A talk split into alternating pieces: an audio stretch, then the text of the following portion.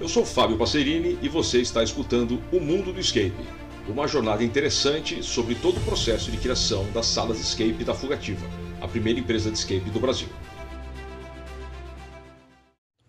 Uma das premissas é, fundamentais de um, de um, bom jogo de, de escape, de entretenimento, quando a gente fala em corporativo ou educacional, por exemplo, tem, tem outras características.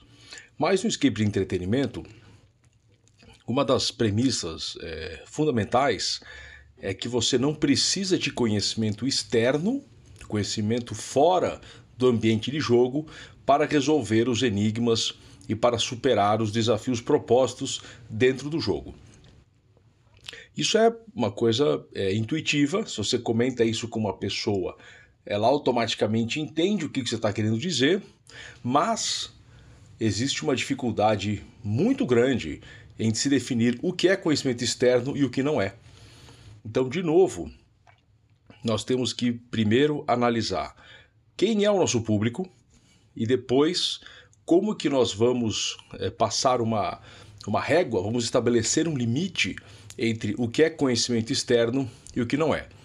As pessoas me perguntam: ah, mas é muito simples o que é conhecimento externo, é o que as pessoas têm que consultar alguma coisa além do que está no jogo, e se a pessoa já sabe como, como aquilo funciona, aí não é conhecimento externo.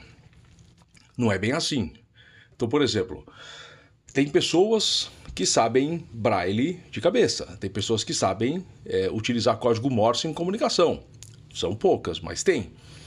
Tem pessoas que falam idiomas não muito comuns, então, e a maioria das pessoas não fala.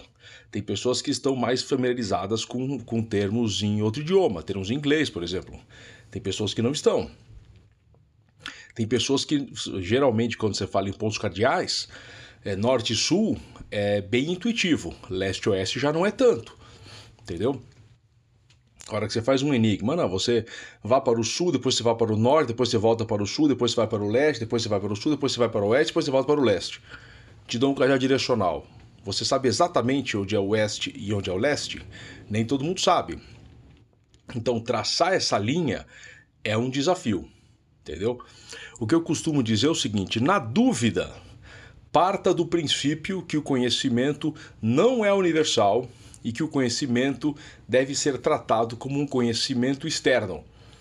Então, se você vai fazer um enigma que envolva algarismos romanos. Isso é um, uma coisa que eu já fiz nos primeiros jogos. Eu utilizava todos os sete é, algarismos romanos. E eu percebi que as pessoas não estão familiarizadas com esses, com todas as, todas as sete letras. O I que é 1, o V que é 5, o X que é 10 é um pouco mais natural, porque a gente costuma ver isso em relógios, é mais comum, né? Às vezes você pega um filme, parte 1, parte 2, parte 3, está em números romanos, são três risquinhos, etc. Mas a hora que você coloca, por exemplo, uma pequena subtração ou uma pequena organização de símbolos que vai se transformar num número, as pessoas não conseguem, não necessariamente elas sabem, que se o número menor vem antes do número maior, você está subtraindo. Se o número menor vem depois do número maior, você está somando. Então, por exemplo, você quer escrever 4, você põe 1, depois você põe o I, depois você põe o V. Se você, escreve, se você quer escrever 6, você põe o V, depois o I. Se você só somar os dois que estão aparecendo, vai dar sempre 6, seu enigma não funciona. Então, definir essa linha do que é conhecimento externo e do que não é, dá um certo trabalho. O, uma, uma, uma solução não é a solução ideal? Não é uma solução elegante, não é uma solução bonita, não é uma solução agradável ao, ao fluxo do jogo, mas é uma solução. É você simplesmente coloca a tabela do que você está utilizando dentro do jogo. Então, se você está fazendo um código, é, um código Morse, por exemplo, é, você coloca em algum lugar do jogo a tabela. A é isso, B é isso, C é isso, D é isso, etc. Você coloca essa tabela. Então, a menos que seja um jogo de espionagem, seja um jogo de investigação que envolva alguma questão militar, alguma questão de contra-terrorismo, que combina você ter uma tabela, porque essa é uma forma que se usa. Se é um jogo que não combina, acho uma forma mais elegante de fazer. Mas é uma solução. Você simplesmente coloca a tabela. Você pega, por exemplo, um, existe um, um, um, alfabeto que é o alfabeto é, marítimo para você fazer comunicação a longas distâncias utilizando bandeiras. Então, conforme a posição de duas bandeiras que você tem, a pessoa longe, longe, sei lá, a, a capacidade visual, né, com binóculo ou não, mas ela longe consegue entender o que, que você está querendo dizer pela posição que você faz com os braços e com as bandeiras, para cima, para baixo, 45 graus, para frente, etc. Tem uma, uma forma de fazer isso. Você colocar isso num jogo de, de sei lá, uma investigação criminal de um roubo, alguma coisa de máfia, alguma coisa marítima, alguma coisa de sequestro, pode ser que combine. Se você colocar isso num outro tipo de tema, um tema de laboratório, um tema de roubo museu, já fica meio descolado. E se além disso você coloca uma tabelinha com os bonequinhos que vão para cima e para baixo explicando como se resolve isso, fica, fica, fica, não fica legal, porque a pessoa tem a impressão que na verdade ela não resolveu o enigma. Ela simplesmente está copiando e colando uma informação que foi dada para ela. Mas é uma solução. Eu vejo bastante essa solução. Não, não gosto dela, a não ser que o tema permita você fazer isso. Uma solução mais elegante, mais interessante, que funciona principalmente quando você quer fazer um enigma utilizando o braille, como o braille também é utilizado como um reforço da comunicação, por exemplo, de placas de sinalização, você pode incluir no ambiente informações sobre o cenário, por exemplo, sobre o nome da sala, ou sobre o nome da. sobre a. a sei lá, o que, que, tipo de informação vai naquela estante, você põe em algarismos é, escrito normal, no idioma que você está fazendo o jogo, e do lado ou embaixo você coloca a mesma sequência em braille. Se possível, até com um certo relevinho para a pessoa simular como uma pessoa que utiliza, que leria em braille passaria, passaria a mão, por exemplo. Então você incorpora o, o, alfabeto braille no jogo sem ser uma tabelinha colada na parede ou sem ser uma tabelinha no papel plastificado, etc. Faz parte. Então, a hora que a pessoa se depara com o braille, ela fala: gente, isso aqui. Pô, eu até entendi isso aqui, isso aqui são símbolos, deve ser braille, nossa. E agora? Eu não sei usar isso aqui. Aí você tem que procurar pelo cenário. Você acha a coisinha subliminar escrito embaixo das plaquinhas, o aviso da própria, sei lá, banheiro feminino. Você pode fazer isso em braille, entendeu? Sala de controle, você pode fazer em braille. Já fica mais elegante, fica mais simpático. Uma outra questão, até para aumentar ainda mais a, a, a, dificuldade de se entender o que é e o que, o, o que é conhecimento externo e o que, o que deve ser considerado na hora de se fazer um jogo, é o próprio idioma. Por exemplo, Pega um estrangeiro que não fale português. Coloque ele no seu jogo. Ele consegue sair sozinho? Se ele consegue, o seu idioma não tem barreiras é, idiomáticas. Ele não, tem, ele não necessita que a pessoa leia um texto, por exemplo, e daquele texto extraia informação. Porque se ele não conseguir ler, ele não consegue extrair. Em geral, os jogos acabam tendo algum tipo de barreira de idioma, uns mais, outros menos. Quanto mais leitura você tem que fazer, mais barreira de idioma tem. Quanto mais termos é, é, específicos do idioma você utiliza, mais dificuldade uma pessoa que não domina o idioma vai ter. Então, a própria, a própria língua que você faz o jogo, o próprio idioma que você faz o jogo, ele muitas vezes pode ser considerado um conhecimento externo. Então, se você quer fazer um jogo universal, você precisa restringir ou eliminar a necessidade de leitura.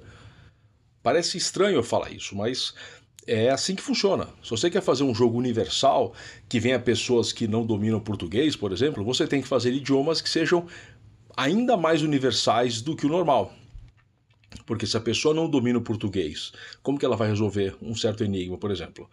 O exemplo que eu dei no, no, no episódio anterior, falando sobre como se define a dificuldade ou a facilidade de um enigma. É, e um dos exemplos que eu dei é uma carta, onde a pessoa vai lendo a carta e descreve uma jornada de um cavaleiro medieval, que ele vai para o norte, vai para o sul, vai para o leste, vai para o oeste. Se a pessoa não domina o português, ela não consegue. Você coloca um arquivo de áudio, uma mensagem que a pessoa recebe, e nessa mensagem ele fala, por exemplo, nome de cidades. Eu, uma coisa que eu já fiz no jogo. Você pegava, você conseguia ligar Aí você ligava para a alfândega, a alfândega dizia: Olha, estamos confirmando a, a, sua, a sua encomenda, ela já passou pelo passou por Paris, passou por Roma, passou por Londres, passou por Madrid, passou por Atenas e agora está indo para Egito. É, está tudo em ordem conforme, conforme contratado. Aí você, nossa, opa, deixa eu prestar atenção no que ela falou, deixa eu ir no mapa ver o que isso aqui vira. E virava uma informação. Se você não domina o português, esse enigma você não consegue resolver. Por melhor que você, que maior que seja a sua capacidade. Claro que a procura de estrangeiros por escape no Brasil é muito, muito pequena. Realmente é muito pequena.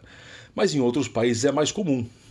Eu joguei em outros países sem dominar completamente o idioma e você percebe que houve um esforço em se deixar as coisas mais universais, sem se utilizar tanto escrita e utilizando-se mais números, sons e, e palavras é, mais, mais naturais para qualquer pessoa. Se você está jogando um escape na Alemanha, nos Estados Unidos, no Canadá, na Inglaterra, por exemplo, ele aparece é, South e North em vez de Norte e Sul, a gente consegue meio que deduzir. Se você está vendo um enigma que está falando de pontos cardeais, você fala, ah, isso aqui é sul, isso aqui é norte. Então, é, é, você tem essa, essa facilidade de conseguir entender. Agora, se é um termo mais específico, você não consegue. É, esquerda e direita. Nem todo mundo sabe falar esquerda e direita em outro idioma. Né? Em cima e embaixo, a gente também às vezes não sabe falar isso em outro idioma. Então, é importante se definir qual o seu público, para quem você está fazendo esse jogo, qual o perfil desse jogo, qual o objetivo de entretenimento e como que você vai definir o que é conhecimento externo e o que não é. Os jogos infantis, por exemplo, o conhecimento externo é ainda mais importante. Porque se mesmo que seja um jogo familiar, tem algumas empresas especializadas em jogos mais familiares, para um público mais jovem, acompanhado de adultos ou não, etc.